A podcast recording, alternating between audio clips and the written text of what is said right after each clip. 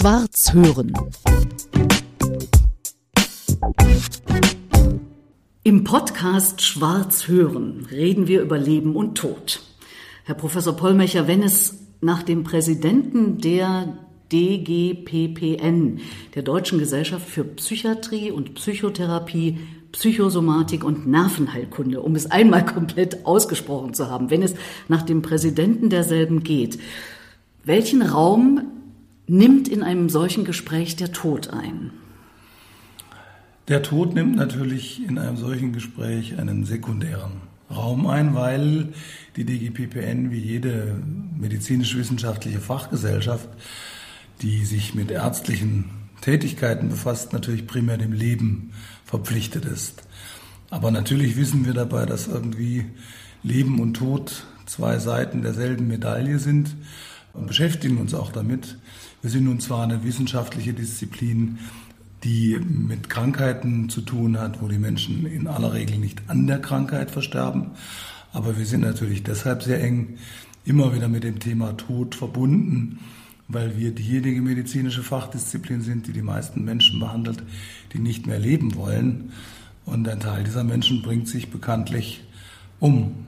10.000 Menschen in Deutschland jedes Jahr. Und das ist ja, glaube ich, auch nicht wirklich eine nachmessbare Zahl, oder doch?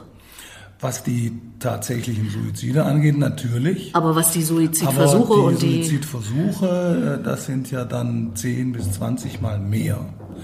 Also etwa 150, vielleicht 200.000 Menschen, die zu einem ganz großen Teil dann tatsächlich in unsere Behandlung gebracht werden, beziehungsweise von sich aus auch kommen. Viele mhm. brechen Suizidversuche ab und sagen, um Himmels Willen, wie weit ist es da gekommen? Ich lasse mich jetzt behandeln.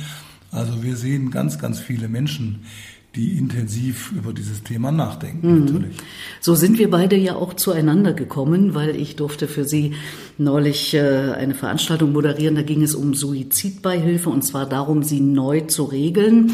Zwischen Selbstbestimmung und Schutzpflichten stand über dieser Veranstaltung und das Ganze hat äh, einen aktuellen Anlass, weil es ja derzeit drei Gesetzentwürfe gibt, die im Deutschen Bundestag diskutiert werden, weil es darum geht, das Ganze wirklich neu zu regeln. Der Bundesgerichtshof hat äh, vor einiger Zeit äh, das Urteil, was bisher existierte, gekippt und hat gesagt, so soll es nicht weitergehen. Bisher war ja ein reines Verbot angesagt. Kann man so allgemein sagen oder wollen Sie das noch spezifizieren? Nun, in dem ganzen Bereich ist ja eine Diskussion schon seit Jahrzehnten im Gange. Bis 2015 war da gar nichts geregelt und wir reden jetzt übrigens dezidiert nur über den assistierten Suizid. Also mhm. ein Suizid, den ein Mensch selbst ausführt, bei dem er aber unterstützt wird.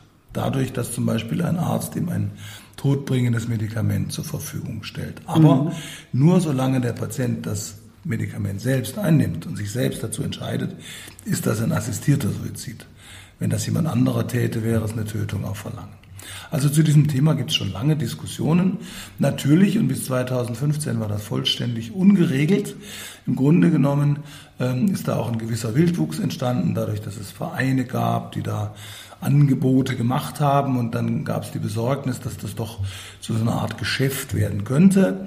Und der Gesetzgeber hat ein Gesetz erlassen, mit dem er die geschäftsmäßige, so war der Ausdruck, Sterbehilfe oder eben den geschäftsmäßigen assistierten Suizid verbietet. Das hat große Rechtsunsicherheit erzeugt, unter anderem auch bei Ärzten, weil geschäftsmäßig nicht unbedingt heißt auf Gewinnen orientiert, sondern jeder, der sowas wiederholt tut, tut es geschäftsmäßig. Deswegen haben viele Ärzte, einige betroffene Patienten auch beim Bundesverfassungsgericht Klage eingereicht.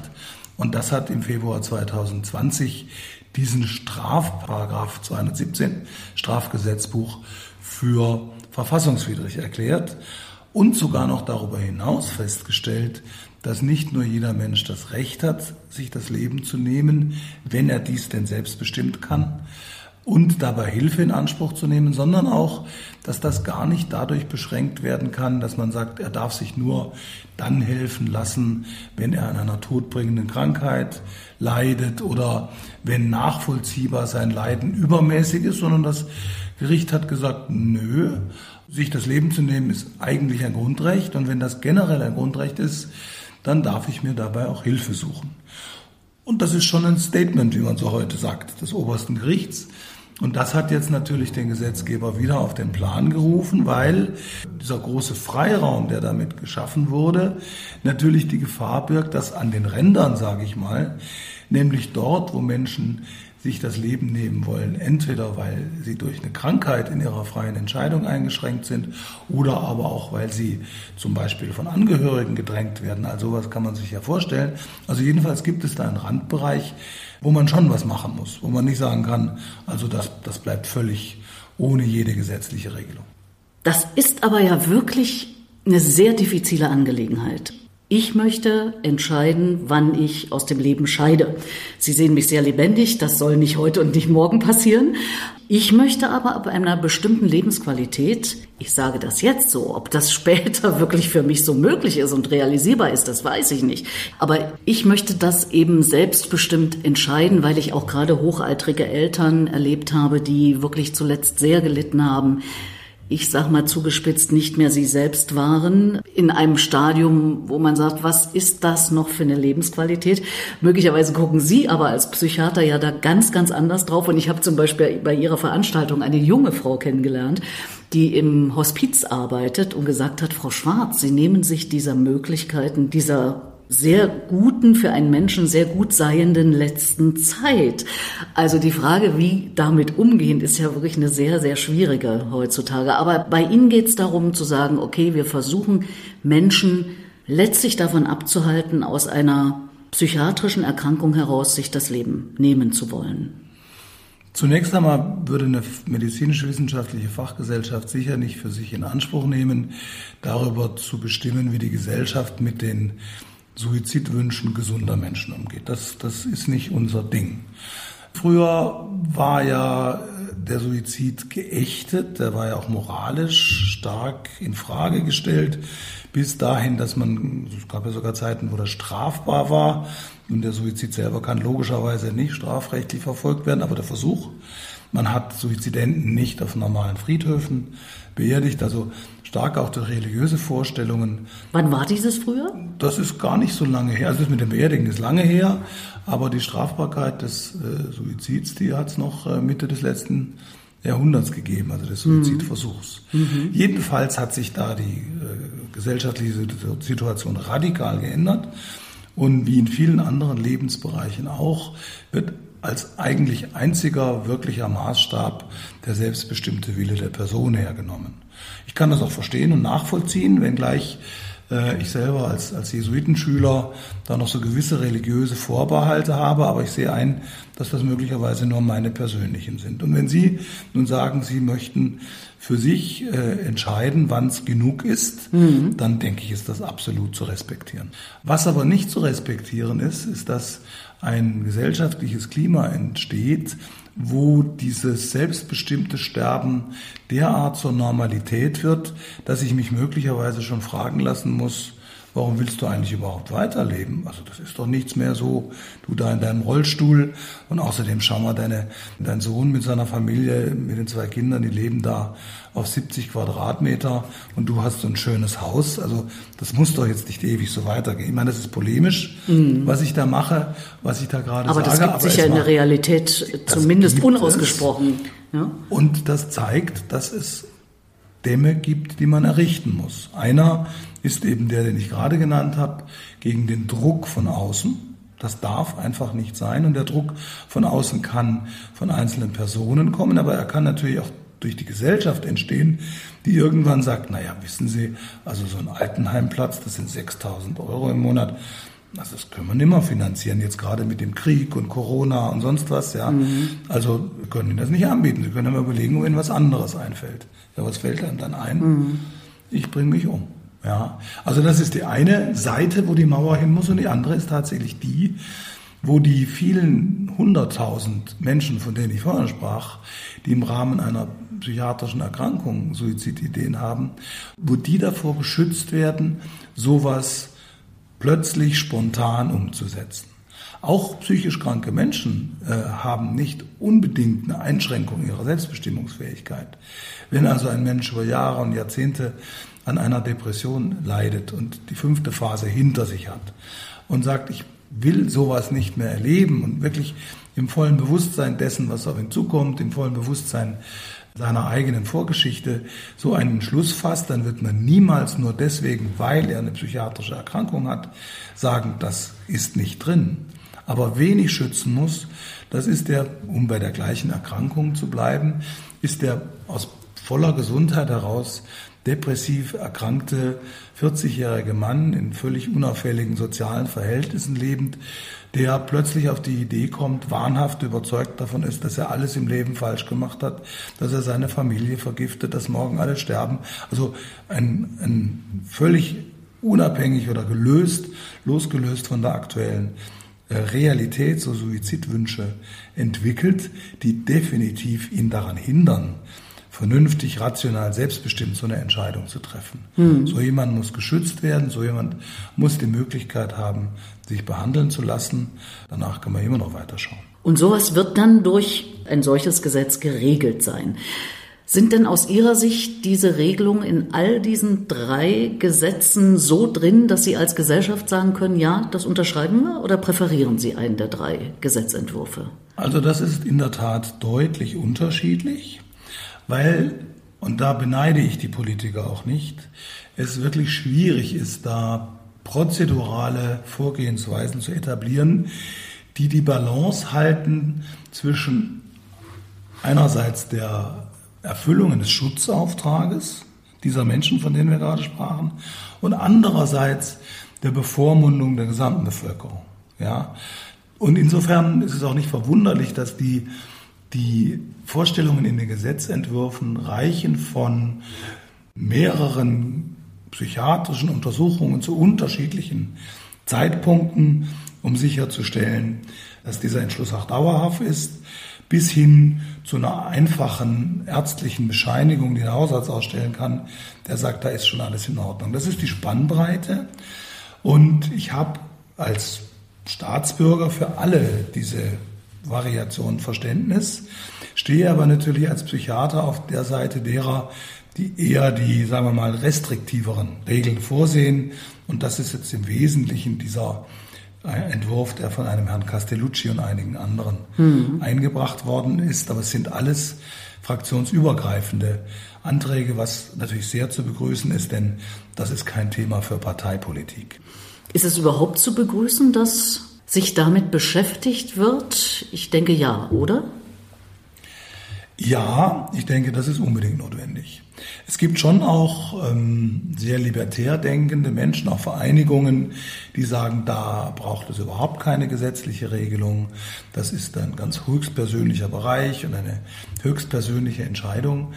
Die nehmen aber meines Erachtens nicht ernst genug die große Zahl derer, von denen ich vorhin sprach, mhm. bei denen das schon verhindert werden sollte und bei denen es ja auch also durch eine vernünftige Behandlung wirklich zu erledigen ist. Also es ist, es, äh, ist so, dass von diesen 200.000, vielleicht 150.000, die in psychiatrische Behandlung kommen nach einem Suizidversuch pro Jahr, die aller, allermeisten sagen, ein Glück bin ich behandelt worden. Die haben alle gerade Glück gehabt.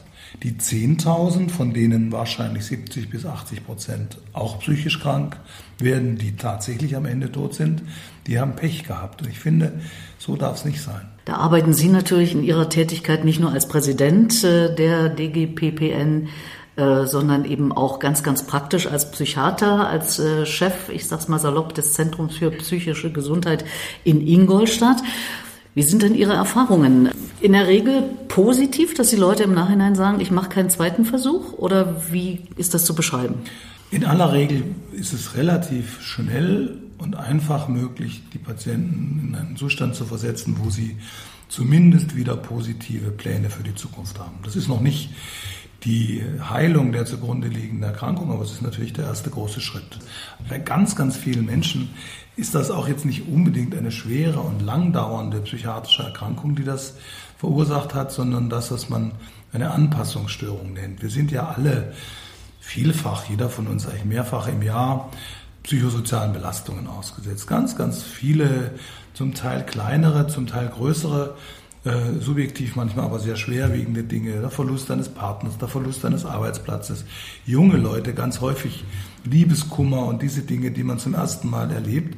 Und die führen dann bei manchen, bei nicht zu wenigen, zu solchen Kurzschlussüberzeugungen und Kurzschlusshandlungen. Das sind natürlich diejenigen, bei denen so eine Behandlung am schnellsten und am effektivsten dazu führt. Und ich meine, wenn Sie fragen würden, der, auch der Suizidversuch ist ja ein Teil der Spitze des Eisberges. Ich denke mal, die weit überwiegende Mehrheit der Menschen hat irgendwann im Leben eine Situation erlebt, wo sie gesagt haben, ich mag eigentlich nicht mehr, ich könnte mich jetzt auch umbringen. Ja. Von da bis zum Suizidversuch ist ja noch ein weiter Weg. Zum Glück. Ja, ja. also was ich aber damit sagen will, ist, dass nicht selten, wenn nicht sogar sehr häufig, diese Dinge tatsächlich im Moment entstehen und einfach eine Überreaktion auf eine äußerliche, psychosoziale, persönliche Belastung sind. Dagegen muss man natürlich vorgehen, dass sowas dann direkt in assistierte Suizide mündet. Wenn ich Sie ganz persönlich fragen darf, könnten Sie sich rein theoretisch so einen Gedanken vorstellen, zu sagen, jetzt reicht's aber mal? Ja, das kann ich mir durchaus vorstellen. Also Sie haben es vorher selber erwähnt, was Ihre, was Ihre Eltern angeht.